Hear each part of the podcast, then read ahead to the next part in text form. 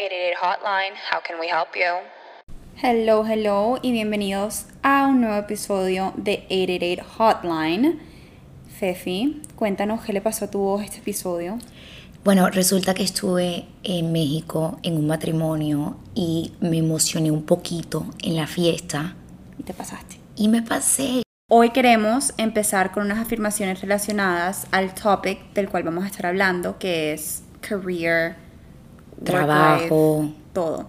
Y es algo que queremos empezar a incorporar en todos los episodios, como empezar a decir afirmaciones y que ustedes las digan con nosotras. Entonces vamos a empezar, Fefi, tú y la primera.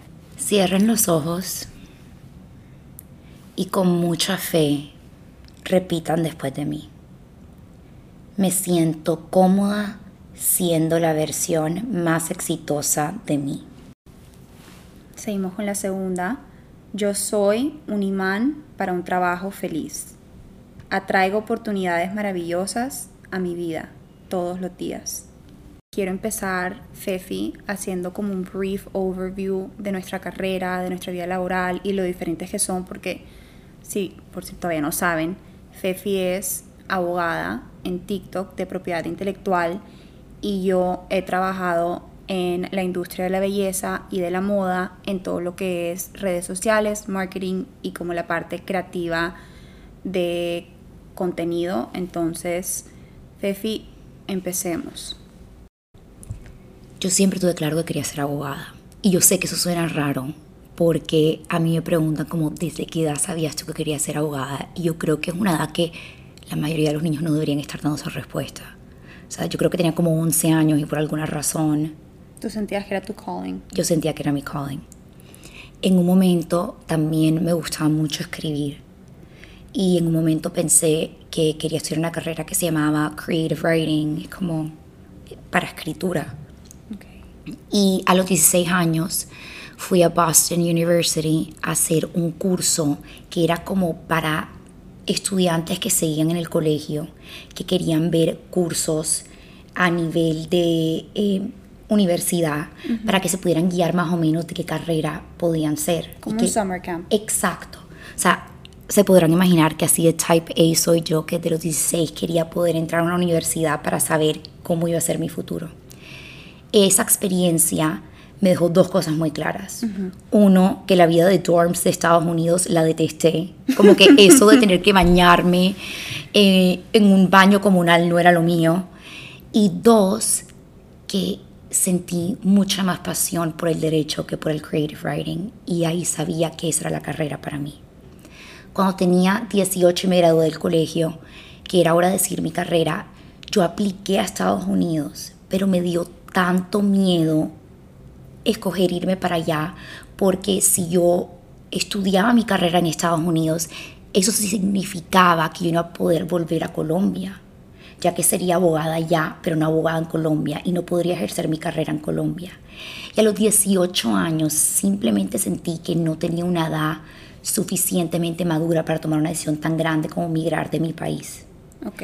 Y debo aclarar que yo soy, o sea, yo tengo doble nacionalidad, o sea, yo me podía ir a Estados Unidos hasta fácil, pero mi familia vive en Colombia y yo decidí que me iba a quedar en Colombia y estudié en la Universidad de los Andes Derecho. Le voy a decir la verdad, oigan, yo cuando estaba en los Andes estudiando Derecho, muchas veces me cuestioné como, ¿será que esto sí es lo mío?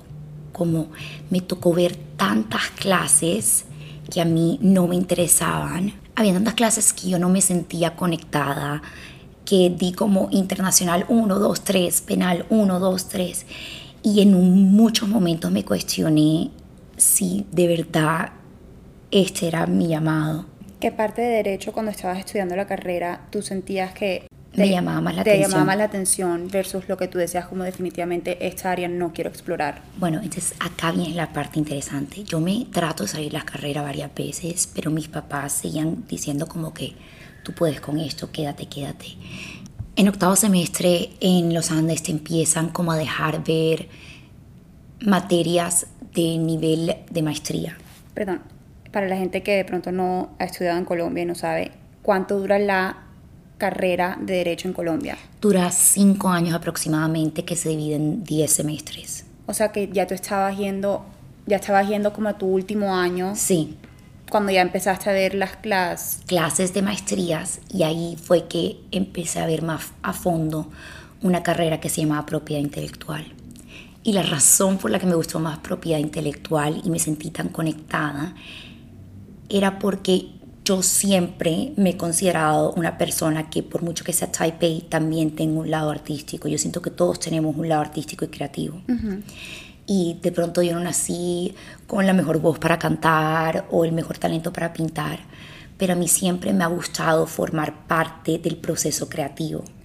Y sentí que esa era mi manera de aportar a la industria creativa de cierta manera. Esa fue mi primera idea cuando yo me enteré de propiedad intelectual, ya que empecé a ver materias como derechos de autor, lo que tenía que ver en la industria de la música, el copyright, eh, trademark, etcétera hasta lo que impactaba en la moda, por decirte, de los casos más famosos eh, de Valentino contra Louis Vuitton, etcétera. Entonces, con los Red Souls. Exacto, entonces fue donde yo dije como que, oh my God, yo creo que eso, esto es lo que yo estaba buscando, como una manera de combinar todas estas pasiones que yo tengo en uno. Yo hablé con el que era el director de la maestría en los Andes. De la maestría de, de De propiedad intelectual. Él me cuenta que él estudió en UCLA una, un LLM de propiedad intelectual. Un LLM es un Masters in Law que lo pueden hacer profesor, personas que tienen un bachiller en Derecho de otro país que no es Estados Unidos. Porque en Estados Unidos, derecho no es un undergrad, no es un bachelor, sino Sí, que una es un- una maestría de tres años. Exacto, como un, un posgrado, de cierta manera. Yo empiezo a investigar sobre esta maestría en UCLA y termina siendo que es la maestría número uno en el mundo para entretenimiento y propiedad intelectual. Y yo dije, aquí es, este es mi sueño, yo, eh, esto es lo que yo quiero. O sea, eh, yo leía los cursos y me emocionaba porque era como music law, eh, derecho al entretenimiento, fashion law, TV law. Para mí sonaba algo que me emocionaba y era algo que no me había pasado hace rato con el derecho. Yo aplico solamente a dos universidades Y a las dos entró. no solamente a las dos entré, sino que en UCLA, a las dos me dieron scholarship actually. UCLA y USC. Y en UCLA apenas dan tres becas al año.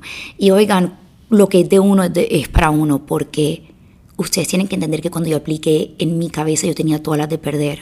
Porque normalmente cuando yo me metí en la página de UCLA para investigar qué requisitos necesitaba, te recomendaban que tuvieras dos años o más de graduada y de experiencia. Y yo estaba recién graduada de la universidad. Es más, yo apliqué y todavía, a mí cuando me aceptaron, todavía no me había graduado. Yo estaba todavía pending el título y por eso me gradué por ventanilla. Entonces yo en mi cabeza pensé que no iba a ser una candidata para ellos. Además, yo me asusté pensando que era tan pobre de candidata y una de sus preguntas decía, ¿tú quieres una beca o quisieras aplicar para una beca? Y yo puse que no, pensando que eso me iba a iba disminuir mis chances, sí. Y me terminaron dando una beca que fue una bendición porque la maestría, full disclosure, es carísima. Cuesta lo mismo que cuesta tres años de law en UCLA para un americano. O sea, el LLM cuesta lo mismo que tres años. el, ¿cómo que se llama? El, G, GT el GT, que son los tres años de, de law, law school. school. Y yo no entendía eso. O sea, que era una maestría bien cara y eso, esa beca me ayudó bastante. Em, yo me graduó de esa maestría y en ese momento a mí me tocaba decidir si yo me quería quedar en Estados Unidos ejerciendo mi carrera o si me quería devolver a Colombia. Más específica en California también. Exacto, porque algo que tienen que saber de Estados Unidos es que las leyes se rigen por estado. Es decir, cada estado tiene su set de leyes. Of course, también hay leyes federales que son a nivel de Estados Unidos. Por ende, depende del estado que tú tomes el examen de la barra, que es un examen que tienes que pasar para ser abogado, depende de dónde puedes ejercer en Estados Unidos. Bueno, entonces para los que no saben, Fefi y yo, ese fue el primer año que vivimos juntas, entonces yo viví un poquito este proceso.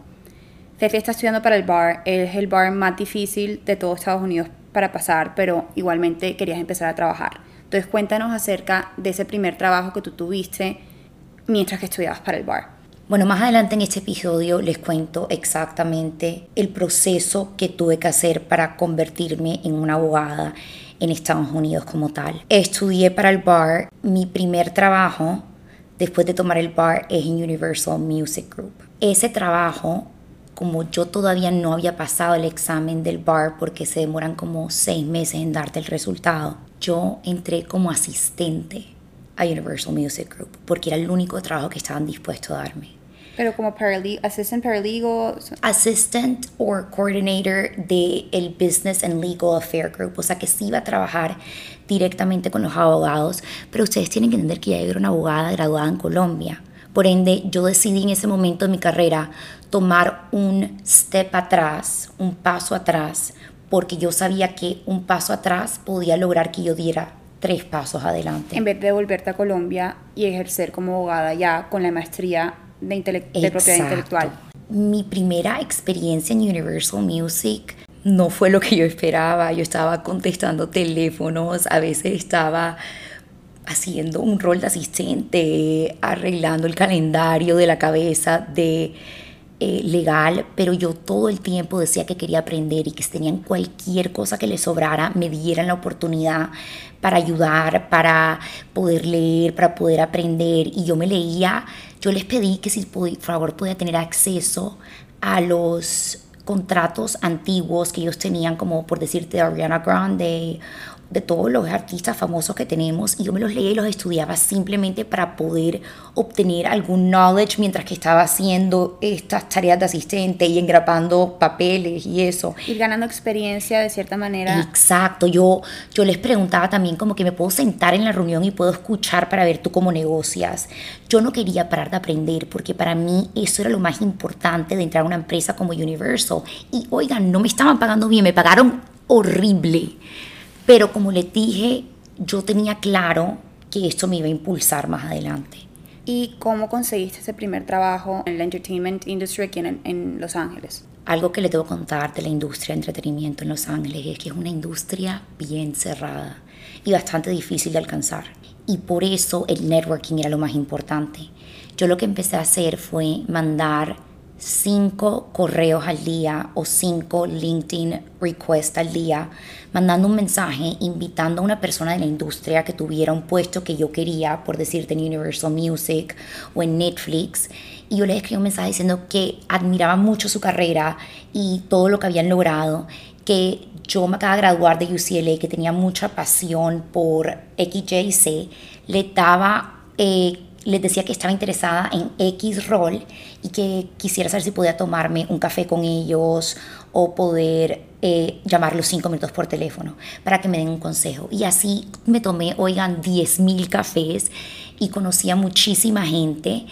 Y después fui a una reunión con alguien en Universal Music que la conocí y me dijo que de casualidad ella habían le habían dado otro trabajo y que ella podía pasarle mi hoja de vida a la cabeza de legal de Universal Music Group, de UME para ser más exacta. Y así conseguí mi primer trabajo. O sea, no fue aplicando por LinkedIn, no fue haciendo más nada, sino le dieron mi hoja de vida directamente en su escritorio. Y en UCLA siempre me dijeron que esa era la manera más efectiva que te contrataran. Entonces, estabas trabajando en Universal Music y después creo que duraste como año, año y medio, ¿no? Duré ocho meses, no fue tanto en verdad ok, me acuerdo yo que empieza la pandemia, te dio COVID y te cambiaste para TikTok cuando TikTok todavía no era tan well known como es hoy por hoy. Cuéntanos acerca de ese cambio de industry, porque cambiaste de entertainment a tech. Les tengo que confesar que por mucho que yo estaba contenta en Universal Music, me llegó un correo en LinkedIn de una empresa que se llamaba TikTok, que obviamente yo conocía, ya yo tenía la app, pero que en ese momento, tal como dijo Sophie, no era tan famoso.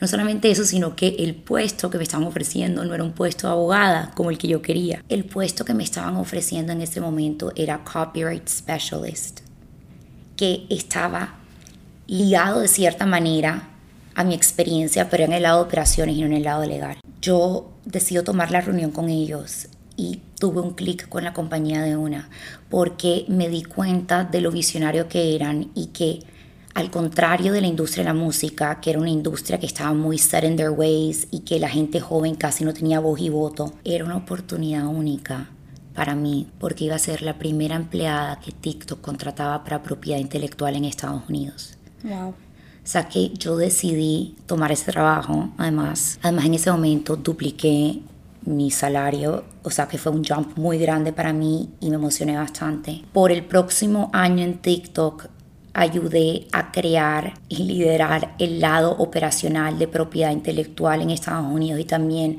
a construir otros hubs internacionales a través del mundo. Cuando ya tenía todos los requisitos para ser abogada. Cuando ya pasaste el bar. Sí, pero también tenía todos los requisitos para ser abogada de Estados Unidos, que después se los cuento, porque tienes que pasar también un background check, etcétera, que eso también puede atrasar tu proceso, aunque hayas pasado el bar déjenme y me echo un poquito para atrás. Cuando yo estaba en TikTok, por mucho que yo tenía mi full-time job, después me promovieron después de tres meses creo apenas, Intellectual Property Manager. Yo igual, o sea, estaba trabajando como 16 horas al día, oigan, porque TikTok estaba en uno de los momentos más grandes. Sí, fue el boom. Fue el boom de TikTok que a mí me tocó. Y con todo y eso, yo fui a donde el equipo legal y siempre les decía cómo los puedo ayudar. Yo soy abogada en Colombia, yo hice una maestría en propiedad intelectual y siempre sabiendo que ellos también tenían mucho trabajo, ofrecía mi ayuda y terminé ayudándolos bastante. Por ende, el día que ellos se enteraron que ya yo cumplí con todos mis requisitos, me llamó la que era en ese momento la directora legal en Estados Unidos y me pasé al equipo legal. Es como ven, mi carrera ha cambiado bastante y ha tomado bastantes pasos yo, a mí nunca me ha dado miedo no seguir un path convencional, porque la mayoría de la gente te diría como que estudia cuatro, o sea, estudia esta carrera, después te gradúas y trabajas en una firma cuatro años y después te pasan a propiedad intelectual y eso es lo que tú quieres. Yo decidí saltar por todo el mapa y al final creo que encontré un trabajo que es ideal para mí porque reúne todas las áreas que me gustan, que es social media, entretenimiento, creatividad, propiedad intelectual. Bueno, Sofi, ya yo hablé de mi experiencia como abogada, pero yo en verdad quiero que todo el mundo escuche tu vida laboral y tu trayectoria en el beauty industry.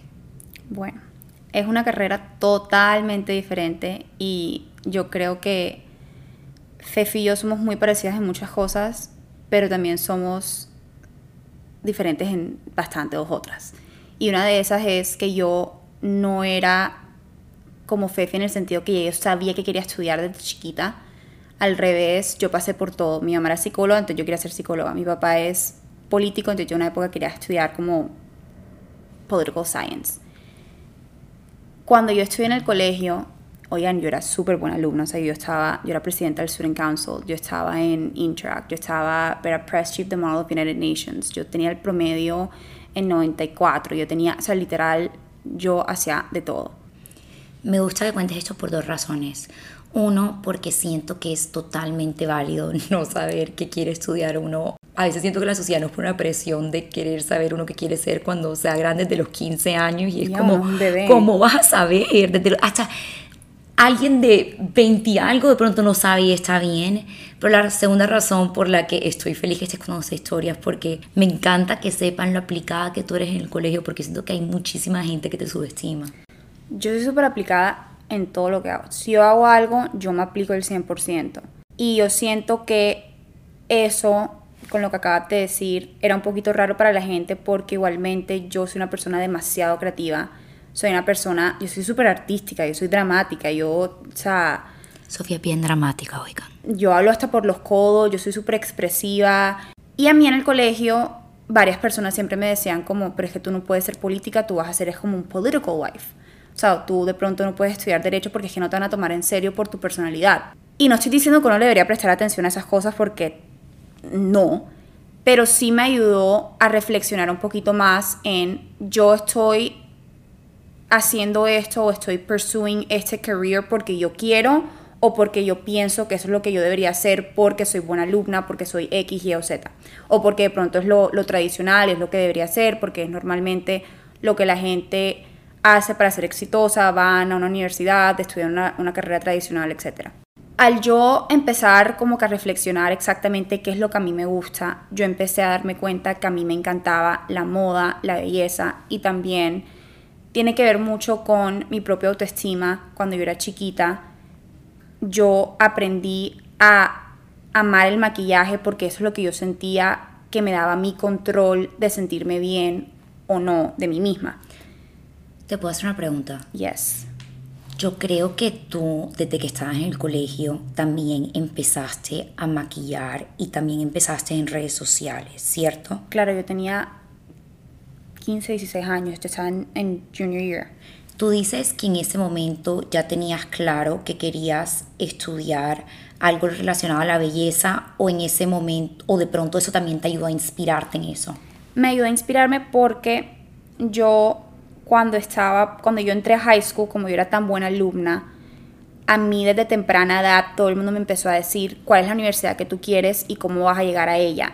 Y eso es, por ejemplo, con los summer camps, como que normalmente, especialmente si estás aiming a una universidad como top tier, ayuda demasiado si tú vas como que a los summer camps y todo eso. Entonces yo sentí una presión de tener que escoger como en octavo, noveno, cuando tú apenas estás entrando a high school, qué es lo que yo quería estudiar para poder empezar hacer cursos y hacer esto para cuando aplique para la universidad ya yo tenga un historial.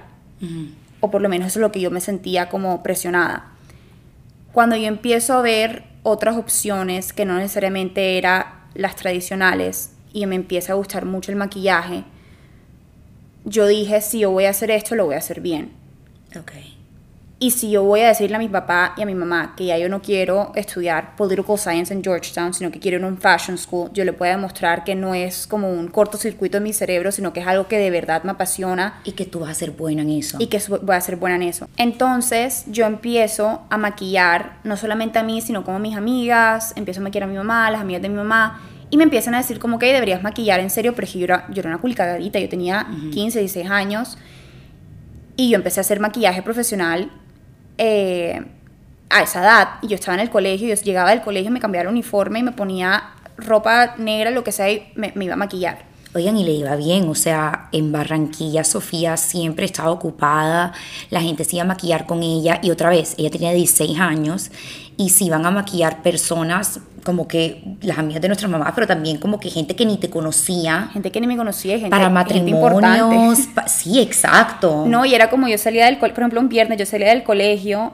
yo me bañaba, me cambiaba y empezaba a maquillar y no dejaba de maquillar sino hasta las 11 de la noche porque yo no tenía agenda y la gente me decía, no, yo llego a la fiesta tarde, pero yo quiero que me maquilles. O sea, yo literal trabajaba demasiado, pero es porque a mí me gustaba. Eh, a través de eso, yo empiezo, no hay una carrera como tal de beauty marketing, sino fashion marketing. Esa Ok. era como las universidades grandes que yo siempre soñé estudiar, tenían a fashion marketing, fashion marketing. Entonces yo empiezo a buscar alternativas y por un video de YouTube de una influencer yo encuentro mi universidad en Los Ángeles que se llama Freedom, que tiene el programa de Beauty Industry Marketing and Product Development, que no había un programa así, excepto en FIT, pero el de FIT era un poquito diferente. Yo quería era explorar la parte como de cómo emprender en, el- en- la industria. Cuando yo me vengo para acá, para Los Ángeles, entonces en mi segundo año en la universidad, yo me acuerdo que yo estaba como un poquito como, no estaba tan... Y no iba a ir a una clase, porque era las ocho y media y solamente íbamos a tener un guest speaker. Yo dije como que para qué voy a ir. Y una amiga me obligó a ir ese día a, a clase. O sea, me dijo, no, ya me desperté, vienes conmigo. Llego a la clase y es una, o sea, una señora que está hablando de su carrera, pero no está diciendo más nada, o sea, no está diciendo nada como que así importante, nadie le está prestando atención, pero algo en mi intuición dijo, préstale atención y como que síguele, síguele la cuerda y háblale. Y lo digo para que ustedes sepan la importancia que es a veces de escuchar a todo el mundo y de interactuar con la gente, especialmente como cuando uno está empezando. Ella cuenta que acaba de cerrar su primer ronda de investment para abrir su marca de maquillaje y yo le dije, quiero trabajar contigo. Empiezo a trabajar con ella. Espera un segundo, Sofía, porque creo que te saltas una parte importante acá. uno, tú dices que te admiro muchísimo por eso, que tú le prestas atención, le haces preguntas, que haces sentir a la persona que de verdad se está conectando contigo. Pero ella acaba de cerrar su series funding y tú cómo la convences que te contrate. O sea, ella ya tenía empleados, qué tan, eh, qué tan grande estaba la compañía y además tú por qué querías trabajar con ella. Ok, ella no tenía empleados todavía. Ella cierra su Series A y eso nos lo cuenta ya al final porque fue como contó toda su carrera y después al final dijo, y ahora acabo de cerrar mi Series A y quiero empezar mi propia marca. Habla un poquito de la marca y como les dije, nadie le está prestando atención y yo le empiezo a dar ideas, le empiezo a decir cosas y ella se me acerca a mí al final y me dice que yo qué estoy haciendo ahora mismo de trabajo. Yo le dije, no, yo no estoy haciendo nada. Entonces ahí yo le pregunté, ¿quieres básicamente que te ayude a empezar esta marca? Y ella me dijo, sí, mándame un email. Le, le mandé el email y a la semana ya estábamos trabajando juntas. Sofía, qué vieja tan crack, yo no me sabía esta historia. ¿No sabes eso? O sea, no me lo sabía con tantos detalles. O sea, en verdad, oigan, eso se llama vivir en el presente y recoger las oportunidades que te da el universo. Porque miren cómo lo dijo Sofía, ella no quería ir a clase ese día, ella decidió ir a clase porque una amiga la convenció nadie está prestando atención. Ella no solamente presta atención, sino interactúa con una persona a cambio de nada, simplemente por hacer que de pronto el guest speaker se sienta cómoda y terminaste. Yo quería, que, se sintiera cómoda porque me dio como pesar que todo el mundo la estuviera ignorando. Y mira cómo terminaste con un trabajo, como qué historia tan linda. Exacto, por, por eso lo dije, como para que ustedes sepan que hasta uno siempre tiene que estar como. Eso es networking, uno siempre tiene que estar prestando la atención, tratando a la gente como teniendo conversaciones y estando dispuestos a conocer a personas y salir de su zona, de, confort. Exacto. Empiezo a trabajar con ella y hoy por hoy, no les dije, la marca es Tower 28, que es ahora mismo una de las best-selling clean beauty brands en Sephora. Y otra vez aclaremos, Sofía fue la empleada número uno. Y eso, oigan, literal, algún día vamos a traer a Amy a este podcast y les vamos a contar cómo yo hacía las cosas en PowerPoint porque yo no era diseñadora gráfica, pero de eso lo mandamos al laboratorio para crear el empaque y fue demasiado chévere porque yo tuve la oportunidad de no solamente trabajar en lo que me gusta, en la parte creativa de contenido y de social media y todo eso, sino también en product development y trabajar uno a uno con los laboratorios para formular no solamente productos de, de skincare, sino también de maquillaje. Sophie, ¿puedo highlight algo que acabas de decir que me parece muy importante. Tú dices que tú no eras una diseñadora gráfica y que tú no tenías esa experiencia, pero de cierta manera te enseñaste a poder usar otra alternativa para poder lograr el objetivo que tú querías. Yo creo que eso es algo que a veces nosotros nos intimidamos de aplicar a trabajos porque pensamos que no tenemos todo el conocimiento que necesita para figure out lo que hay que hacer en el trabajo. Eso me pasó a mí en TikTok. Total. Al final del día, oigan, uno tiene las respuestas de todo y uno puede buscar la manera.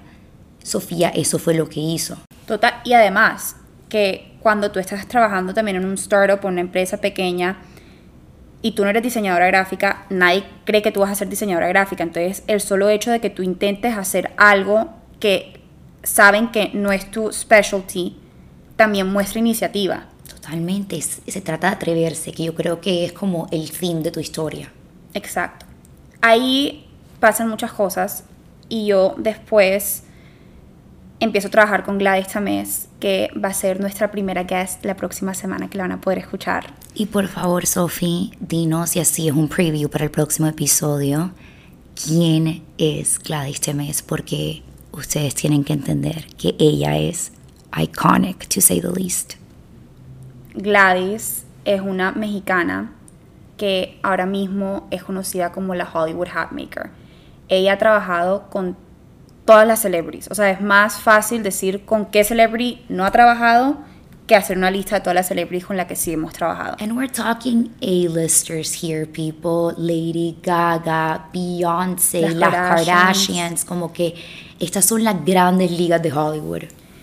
Y Gladys, yo empecé a trabajar con ella cuando yo tenía 19 y Gladys de verdad me formó demasiado y ella fue como una mentora para ti. Sí, ella se volvió, ella es mi familia. Es, empiezo a trabajar con Gladys, wearing many hats, y empiezo también a hacer freelance de social media. Entonces empiezo a trabajar con varias cuentas, varias marcas, también trabajé con Lash Food. Para los que no entienden, Sofía, espera un momento. Un freelancer es más o menos como un asesor que puede contratar la empresa, más no es un empleado de la empresa como tal, ¿cierto? Exacto, entonces no es como si estuvieras trabajando ahí full time, pero... Hay mucha gente que cuando son freelancers tienen varios clientes por eso, ¿cierto? Exacto, entonces tenía varios clientes y yo les hacía las redes sociales, no solamente como el community management, sino también la creación de contenido, no solamente yo, sino en photoshoots, creative, direction, etc. Después trabajé con Margarita Riagada, que fue la chief merchant en Sephora por 30 años. CMO de Sephora por 30 años, iconic. Insane, también es peruana, all of them, amo las latinas. Anyway, ella se sale de Sephora para crear su propia marca de pintalabios con un concepto demasiado diferente a lo que hay en el mercado. Y si quieren, también pueden escuchar de ella en el podcast y la podemos traer como guest. Me encanta de tu historia, uno, lo que por mucho que estabas, por decir, en una misma industria, saltaste por varias áreas de la industria. Tuviste en social media, en product development, en creation and marketing, fue eh, en PR, en PR, influencer marketing. Exacto, y eso por mucho que la gente pueda decir como que wow, se ha movido por todas partes, eso lo que hace es que tú tengas un skill set bastante único que te pueda ayudar a destacarte más adelante en otros empleos y de eso vamos a hablar más adelante. Después de todo eso, yo usé todo ese knowledge como de, de poder como que aportar un granito de arena a cada área y decidí crear mi propia marca de accesorios que se llama Coolcitas. Que le está yendo súper bien, Sophie. Ahora mismo pueden, no, ahora mismo estamos sold out, pero próximamente vamos a hacer restock, entonces nos pueden seguir en Instagram. Pero sí, y ahora estoy aquí en 888 Hotline. Bueno, llegó la parte favorita de todos, la parte de preguntas y respuestas. QA. QA. Bueno, Fefi, te tengo una pregunta que es algo que tú me has ayudado en el pasado, es ¿cuáles son tus mejores tips para una entrevista? No es por nada, pero yo soy muy buena en entrevistas. Yo siempre digo, si me dan la entrevista, me dan el trabajo. También quiero aclarar que yo entrevisto bastante en TikTok y por eso también les estoy dando tips desde esta perspectiva. Solamente quiero que sepan que Fefi tiene un, un cuadernito con todos los tips que escribió resumido para ustedes. Así de mucho los quiero porque en verdad quiero que ustedes nail esta entrevista. es la próxima vez que tengas la entrevista del rol de tus sueños, pon este podcast porque te vamos a ayudar. Lo primero que siempre le digo a la gente es, todo está en la actitud y la confianza que tú tienes. Total. Cuando yo entro a una entrevista, me gusta mirar a la persona a los ojos, saludarla con una sonrisa, eh, dar la mano firmemente. ¿Y si es online? Si es online, por ejemplo, me gusta estar presentable, asegurarme que la cara esté bien iluminada. El background. Siempre estar mostrando una sonrisa ya que no estamos en persona y así la persona siente más cercanía contigo. Y además, otro tip que le pueda dar, que es algo que yo sé que a mí me cuesta bastante, que es que cuando estamos nerviosos normalmente empezamos a hablar mucho más rápido. Eso lo he notado mucho cuando estoy entrevistando a gente. Y el problema de hablar rápido, oigan, es que no estamos conscientes a veces de lo que estamos diciendo y terminamos diciendo un poquito más de lo que queremos. O donde barbaridades, a mí me pasa eso. Yo he tenido gente que me ha contado sobre sus exnovios en entrevistas, pero yo entiendo que es de los nervios. Entonces yo siempre digo a las personas, Tú vas a respirar antes de esa entrevista, vas a pausar mientras que estás hablando. Una pausa se ve elegante y como si tuvieras el dominio del tema del que estás hablando en vez de estar simplemente como word vomiting todo. Hablemos entonces del tip número dos y este es un tip clave. Tú te vas a preparar para esta entrevista y tú la vas a ensayar. Yo me preparo para una entrevista como si fuera un examen ¿Qué significa prepararte para una entrevista? Tener respuestas listas para preguntas que tú sabes que siempre te van a preguntar. Y en LinkedIn, por si no sabían, cuando uno está como en Open to Work, tiene una sección que te muestran las preguntas frecuentes que hacen en entrevistas y cómo contestarlas. La otra cosa, a mí me encanta la gente que da ejemplos concretos en las entrevistas. Yo he sido exitoso en mi trabajo pasado, ya que pude, un ejemplo, reducir la cantidad de horas laborales por un no sé qué por ciento by implementing X, Y, and Z. Dar KPIs, que son los Key Performance Indicators. Exacto, ejemplos concretos, que, números. números que muestren cómo tú has ayudado en tus diferentes roles, es decir, resultados. Mucha gente puede prometer, pero si tú les enseñas resultados, ellos van a tener más confianza en ti. Este es un tip grande. Investiga, investiga y sigue investigando sobre la compañía. Mira cuáles son las últimas noticias que ha mencionado la compañía. Mira si tiene productos nuevos, si ha creado o si tiene algún o si tiene alguna idea de dónde se va a ir la compañía en el futuro. Entrevistas del founder. Exacto, puedes también investigar sobre las personas que te van a entrevistar. Muchas empresas hoy en día te dicen el nombre de la persona que te va a entrevistar antes que te entreviste. Investiga sobre las personas. Y también investiga el rol porque yo conozco también a muchas personas que van aplicando trabajos y no estudian el job description y cuando llegan a la entrevista... No tienen eso que es el bare minimum, exacto, un punto muy importante. Entre más estudien, entre más investiguen y más puedan mostrar eso, que, by the way, una forma excelente de mostrar tu conocimiento sobre la empresa es al final de la entrevista, normalmente te hacen una, te dicen, ¿tienes alguna pregunta para mí? Y yo siento que la mayoría de la gente dice como que no, no tengo preguntas, peor error que puedes cometer. Hagan preguntas. Siempre tienen que hacer preguntas, pero no hagan preguntas generales, sino haz una pregunta específica que muestre tu sabiduría sobre la empresa o sobre la persona que estás está, te está entrevistando. Y sobre tu interés en el rol también. Exacto, porque así muestras que hiciste tu homework y te vas a destacar. Y acuérdate que las preguntas normalmente son la última impresión. Entonces, esos son mis top tips para las entrevistas. Ok, creo que en las dos historias de nosotros sobre nuestra vida laboral fue muy evidente lo importante que era el networking. Y una de las preguntas que más nos llegó es cómo hacer el networking correctamente y cómo no se debe hacer. Sophie, primero que todo, ¿qué es el networking? El networking como tal es el proceso, la habilidad que permite crear y ampliar una red de contactos profesionales y también la capacidad de mantenerlos porque no solamente es importante crear esas conexiones, sino también mantenerlas, ¿no? Totalmente. Yo pienso que el networking es lo más importante que tú puedes aprender cuando vas a buscar trabajo y también cuando simplemente estás buscando ampliar tu carrera. Uno nunca sabe con quién se va a encontrar que el día de mañana te va a dar una oportunidad demasiado grande. Es más, el trabajo que Fefi empezó a hacer, el trabajo que empecé a hacer yo, nuestros primeros trabajos, sin experiencia, los empezamos, fue porque las dos hicimos networking. ¿Cómo hiciste tú tu primer approach de networking? Cuéntanos una historia de success que hayas tenido con el networking que te haya llegado a dar un trabajo. Cuando yo trabajé con Amy, la de Tower 28, un día súper random nos encontramos con Margarita Riagada, la que fue Chief Merchant de Sephora por 30 años. Yo ese día la seguí en Instagram, le escribí un mensaje dándole las gracias por su tiempo, que haya estado muy emocionada de conocerla, sin esperar nada a cambio. By the way, muy importante lo que ella hizo, que fue mandarle un mensaje después de haber conocido a alguien en persona para que de esa manera Sophie pudiera mantenerse en contacto con ella. Exacto.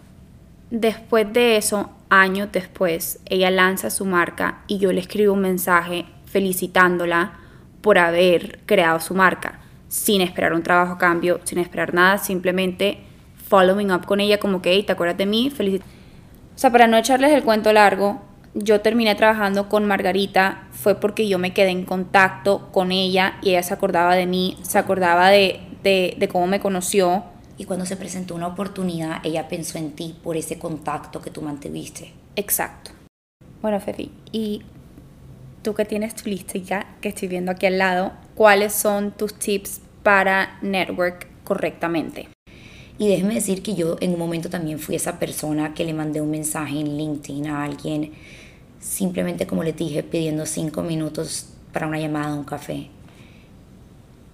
Y le puedo decir el error número uno que yo veo en estos mensajes. Y es cuando uno escribe un mensaje general que le está poniendo todo el trabajo a la persona. Es decir, hola Fefi, vi que trabajas en TikTok, ¿me puedes recomendar para un trabajo? O, hola, vi que trabajas en TikTok, quiero trabajar allá, ¿qué hago?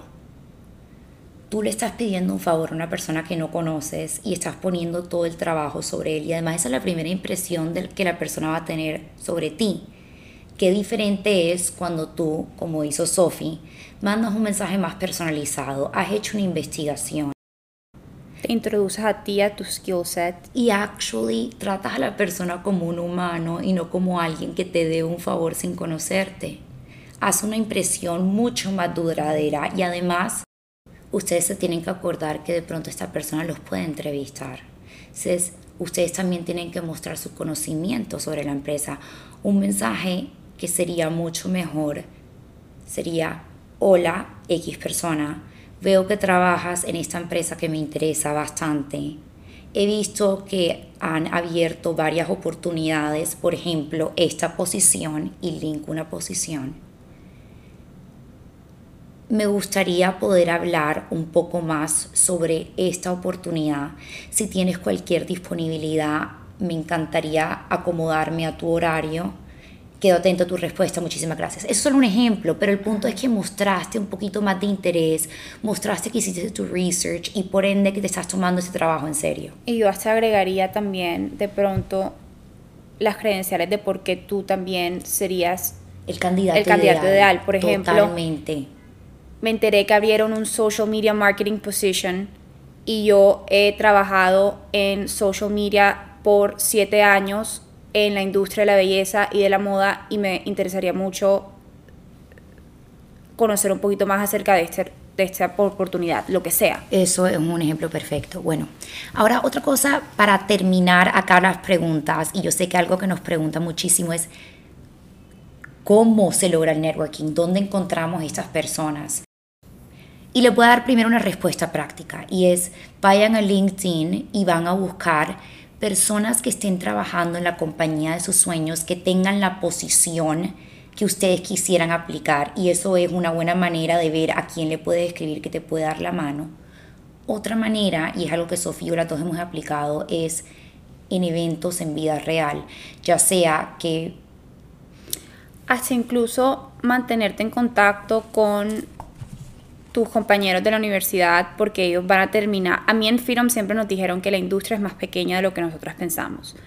Y eso es eso aplica para cualquier parte porque la industria de la salud en Barranquilla es más pequeña, es más pequeña de lo que uno piensa.